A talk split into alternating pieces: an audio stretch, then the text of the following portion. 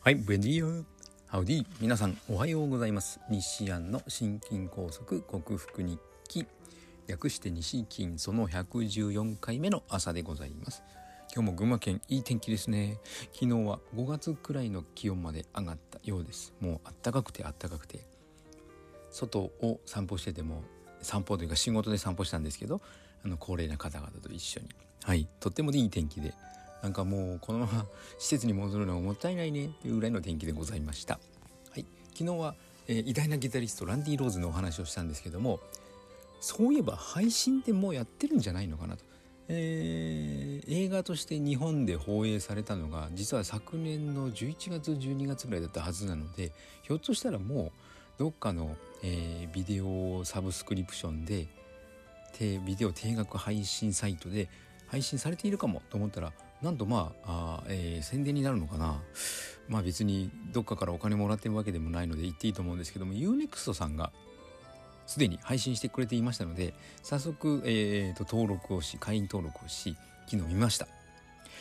いややっぱりランディ・ローズはいいですね。なんでこんな短命で終わってしまったんだろうって思うんですけどもまあそれが運命だったのかもしれないですね。そのえー、短命で終わってしまったのでもたらればたら生きていたらとかもしこうだったらこうしなければっていう風な話になってしまうんですけどきっと生きていたら今のハードロック界は大きく大きく変わっていたような気がします。それほど偉大なギタリストだったと私は思います。エドワード・バンヘレンも、えー、ライトハンド奏法で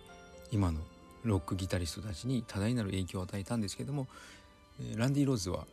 すごく努力をしクラシカルな面をいろんなジャンルのその音楽を取り入れた奏法とあと人がなかなか真似できない、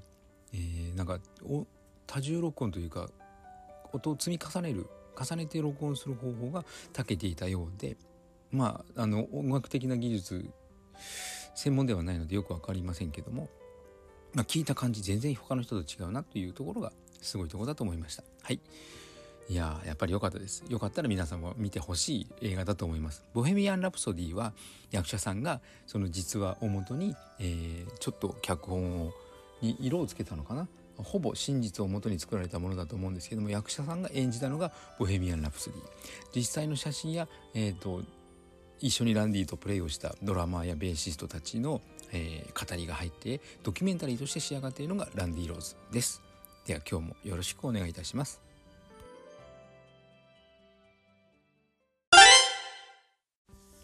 はい。改めましておはようございます。健康運動指導士、理学療法士、そして笑い療法士の西田隆です。今日のテーマは、えー、生卵を食べてはいけない理由をもっと詳しくというテーマでお話をしてみたいと思います。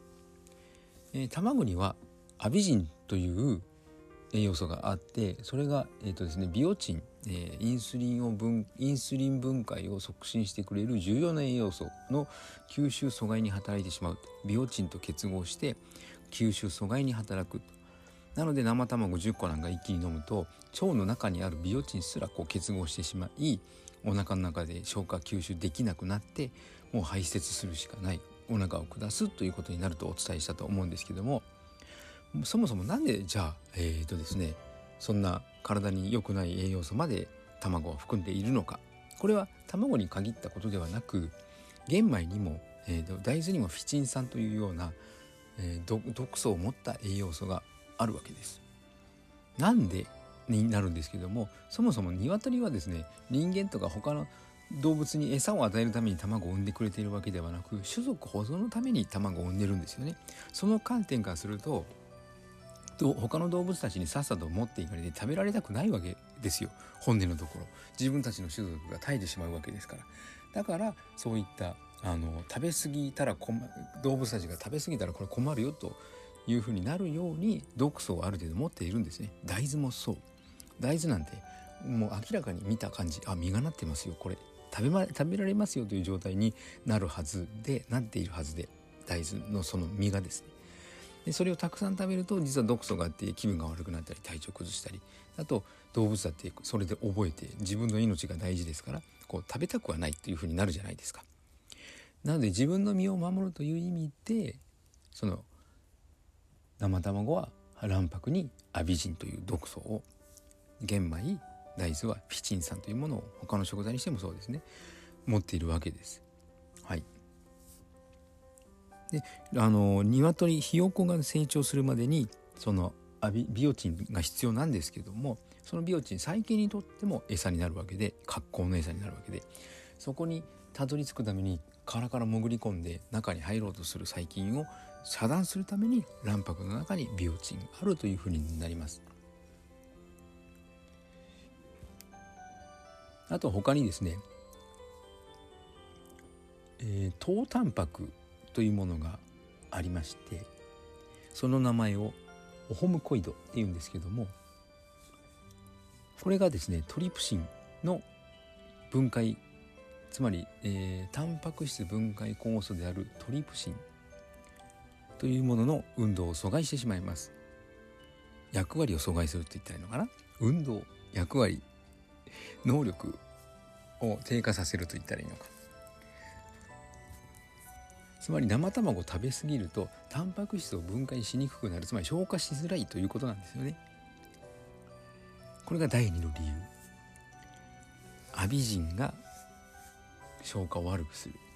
オホムコイドという糖タンパクが消化を悪くする。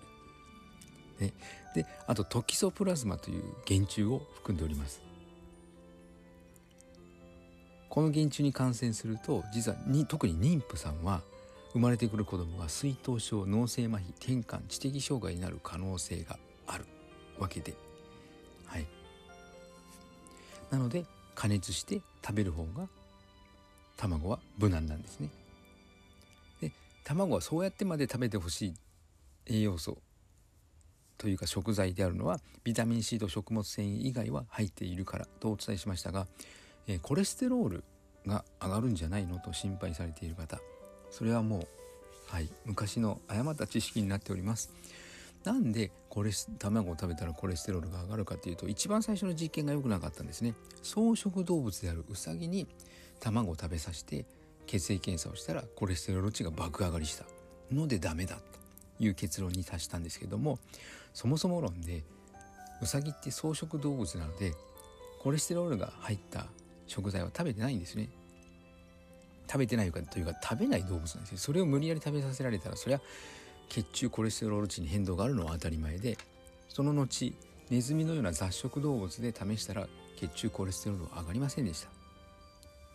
で世の中あのコレステロールたまるよ卵は1日1個以上食べちゃダメなんだよっていう情報が流された時にあの養鶏場の方々がそれじゃ困ると。で組合の人たち全員で1日10個ぐらい卵を取って血中コレステロールを何度も何度も数ヶ月にわたり測ったそうです。血中コレステロールは上がりませんでした。それを聞いた医師たちも真似してあの人を使って実験したらしいんですけどもやっぱり血中コレステロール値に変動はなかったと。つまり卵は悪者ではないということですね。はい。生卵避けて卵は1日たくさん食べましょう。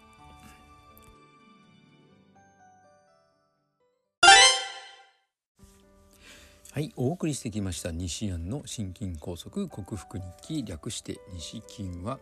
健常者や子どもたちに運動パフォーマンスの向上と健康促進を運動指導と栄養指導の両面からサポートする健康運動指導士。心身に障害を負ってしまった方々にリハビリテーションを施す理学療法士。そして癒しの環境を提供し安心安全なほっこりした笑いを引き出して平和をもたらす笑い療法士として活動する西田隆が自ら罹患してしまった変な心臓周りの症状ですね。胸の筋肉が痛い。背中の広い筋肉の、えー、後背後肩甲骨に付着した部分が突っ張るように変に痛い。背中の背骨の横にあるまっすぐな筋肉が突っ張ってすごく痛い。なんか針で刺されたような痛みが出る、えー、声がかすれる。喉の奥に変な感じがあってワイヤーで引っ張られたような気がする。後頭部が少し重たい。安静にしているのに変な動悸がする。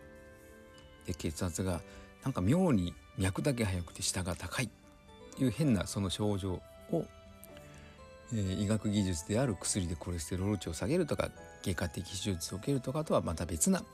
オーソモレキュラー分子整合栄養学と呼ばれる栄養療法にて食べ物とサプリメントで必要十二分な栄養を補給してホメオスタシス生体向上性という生命が自分の命を自分で守ろう。維持しようとするその力を正常に機能させて自己免疫力自己治癒力を最大限に引き出しこの病気を克服しようと実践しその内容をお伝えしている音声ブログでございます。なんかもう一気に説明できるようになりましたね。やっぱ114回もやっているとだんだんだんだんこの説明の部分がまとまってきてコンパクトにスムーズに説明できるようになりました。はい、えー、週の仕事始まり2日目火曜日。今日も一日素敵な日々となりますよう一生懸命過ごしたいと思います。皆さんも素敵な一日になりますよう。西田隆でした。ではまた。